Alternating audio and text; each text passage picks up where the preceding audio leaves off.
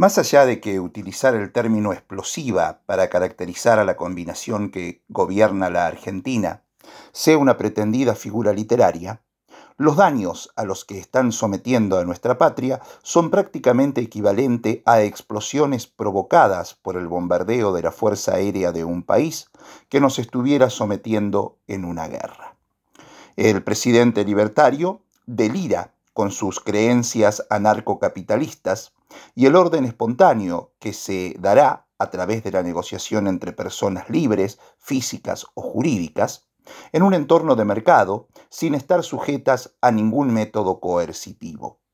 Un óptimo social al que se arribará eliminando al Estado porque interfiere con violencia, por ejemplo, cobrando impuestos, en el entorno decisional. Pero al mismo tiempo, ha concesionado el Ministerio de Economía a una consultora del medio especializada en la gestión de instrumentos financieros.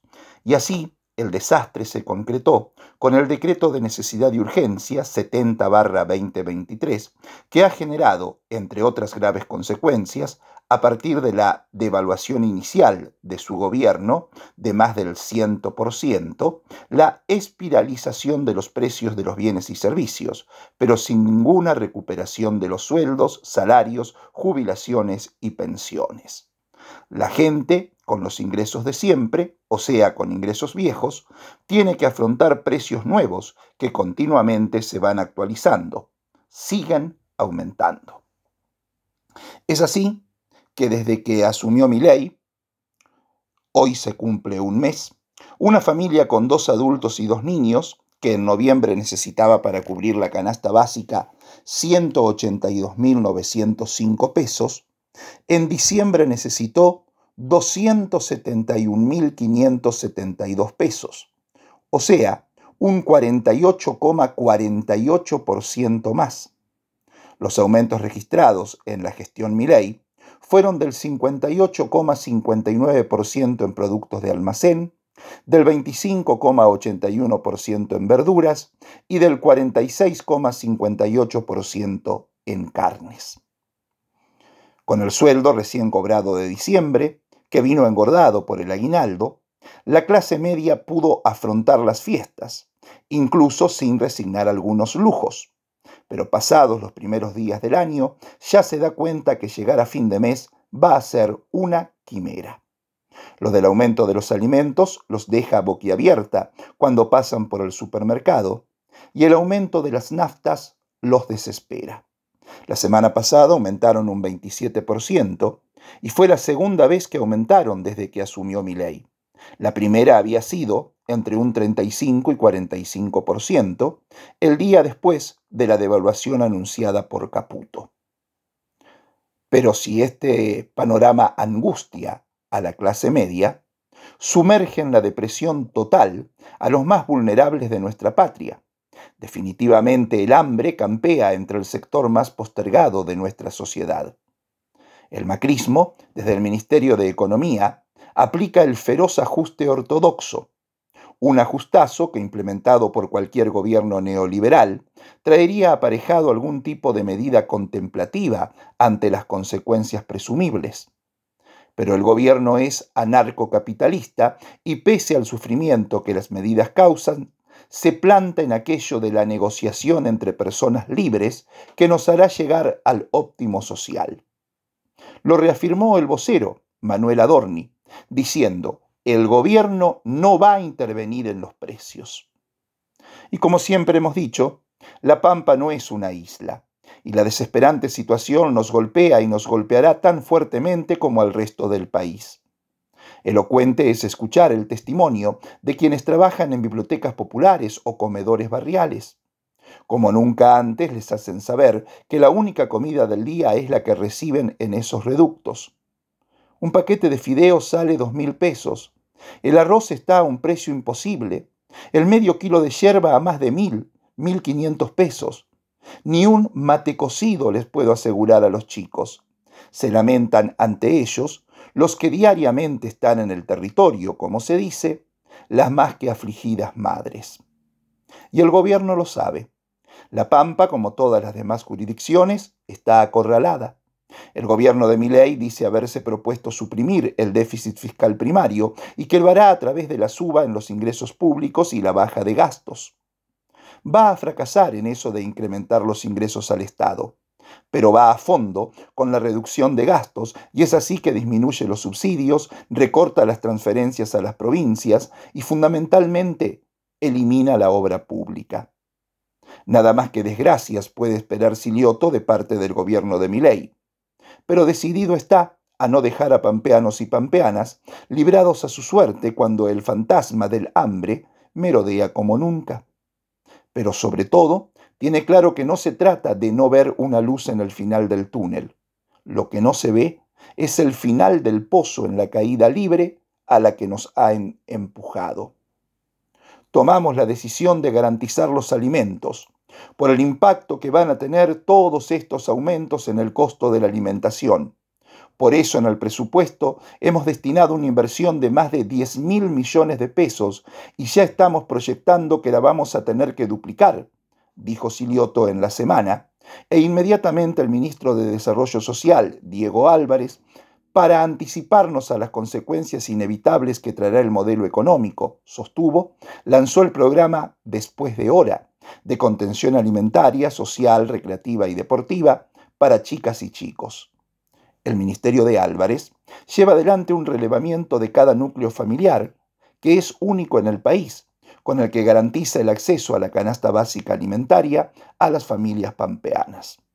La tarjeta social provincial ejecutó 9.500 millones de pesos en 2023 y se estima que invertirá el doble este año. De hecho, ya anunció que refuerza en un 100% el monto destinado en diciembre de 2023 al programa de nutrición de las colonias de verano, destinando casi 165 millones al programa alimentario Nutrir para todas las personas que concurren al Provida. Así como en la semana causó temor la posibilidad de desborde del río Colorado en 25 de mayo, cuyas aguas llegaron a estar a 3 o 4 metros del asfalto de la ruta 151, último escollo para evitar que avance hacia la zona de chacras de El Sausal e incluso seguir curso hacia la zona urbana de la localidad, la preocupación del gobernador es que el aumento de la pobreza provoque el desborde en la, hacia la conflictividad social. Hubo dos testimonios preocupantes en ese sentido. El fiscal Máximo Paulucci reveló que los delitos contra la propiedad constituyen la mayor cantidad de causas, cuando esto, un tiempo atrás, no ocurría. Y el jefe de la policía, comisario general retirado, Daniel Winchinau, dijo que todos los hechos son importantes, pero los hechos violentos no nos dejan vivir tranquilos.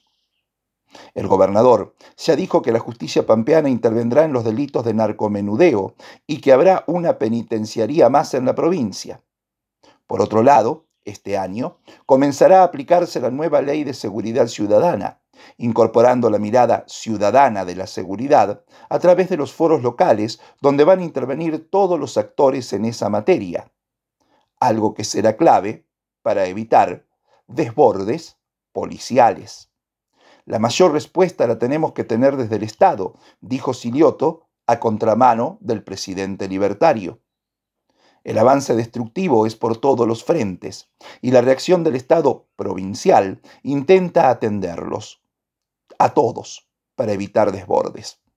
Justamente se cumplieron 25 años de la puesta en marcha de CPNet, el servicio de Internet de la cooperativa, que hoy naufragaría sin la bonificación del Estado, provincial, claro. La tarifa que se paga es en dólares, al valor oficial, y después de la devaluación, las cifras se fueron a más del doble, y las prestadoras tendrían que trasladarlo a los usuarios. Pero desde el gobierno provincial decidieron que sobre el nuevo valor en dólares, a la cooperativa y demás prestadoras, se les cobrará un 40% menos para que el impacto en los usuarios sea menor. La intención es que nadie se caiga del sistema, que nadie se desconecte de Internet y que se pueda ir absorbiendo de a poco el golpe devaluatorio que ha impuesto este gobierno nacional, aseguró Andrés Zulueta, que es presidente de la empresa pampeana de telecomunicaciones, Empatel. Con el fin de encolumnar a todo el arco político en esta resistencia frente al gobierno central avasallador, Silioto reunió a referentes de todos los espacios y allí los instó a defender la democracia, porque la primera batalla que se dará en el Congreso será determinar si los malignos DNU y ley ómnibus constituyen o no abuso de autoridad. Lo que no podemos es votar, con B larga, la democracia, porque la gente votó, con B corta, un presidente, no votó un monarca, les dijo el gobernador.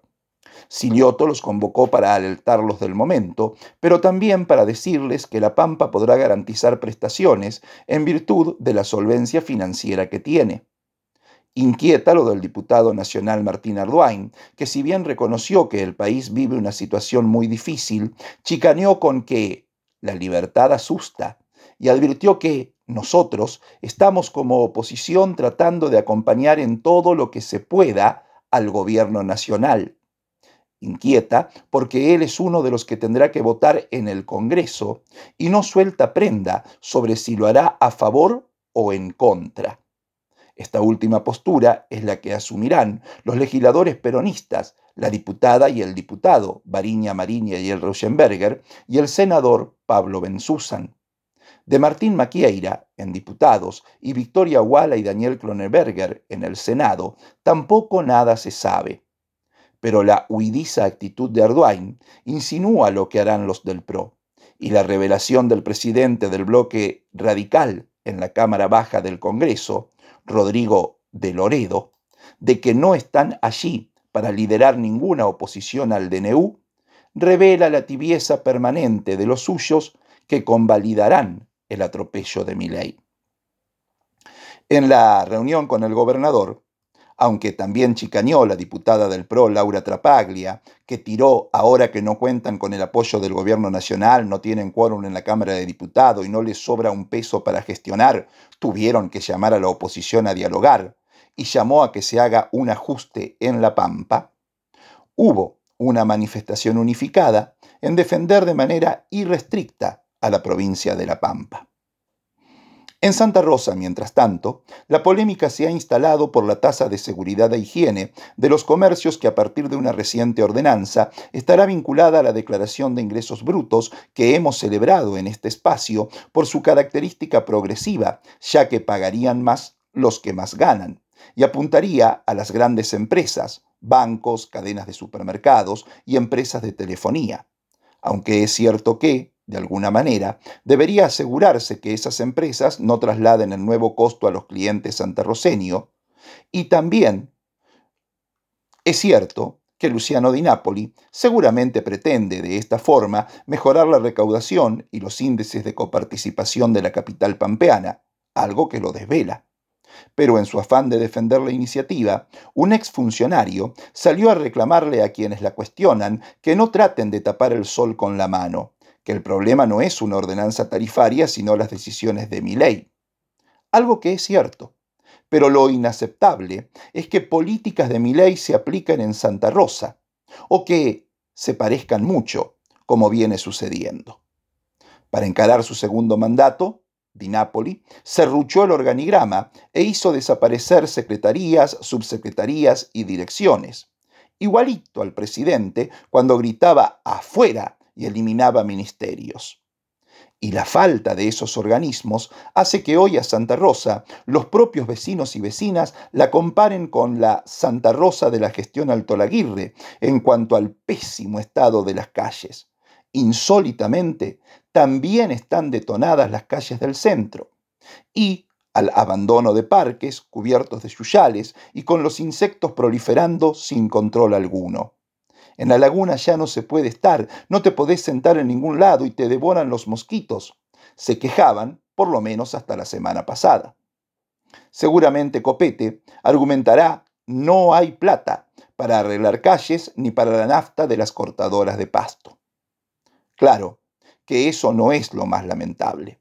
Dinápolis se asemeja a ley en el desprecio a aquellos laburantes que perdieron su fuente de ingresos porque de ellos prescindió, como los miles de estatales que echó el presidente libertario cruelmente. Pero tan enorme como la angustiante realidad es la posibilidad de vencerla. Aquellas protestas espontáneas de los vecinos en la emblemática noche del 20 de diciembre, cuando los cacerolazos se escucharon en muchas ciudades y su transformación en cortes callejeros, desconocieron el protocolo antipiquete. Tendrá su continuidad mañana en el cacerolazo cultural nacional. De aquí al 24 de enero, día del paro de la CGT, las manifestaciones multitudinarias contra el actual gobierno seguramente concitarán analogías con lo ocurrido en el 2001, cuando los piquetes convergieron con las cacerolas en la batalla contra los mismos personajes que reaparecen en el gobierno actual, Patricia Bullrich, Sturzenegger. La expropiación de ahorros, que en ese momento sufrió la clase media, se ha transformado ahora en una confiscación de ingresos.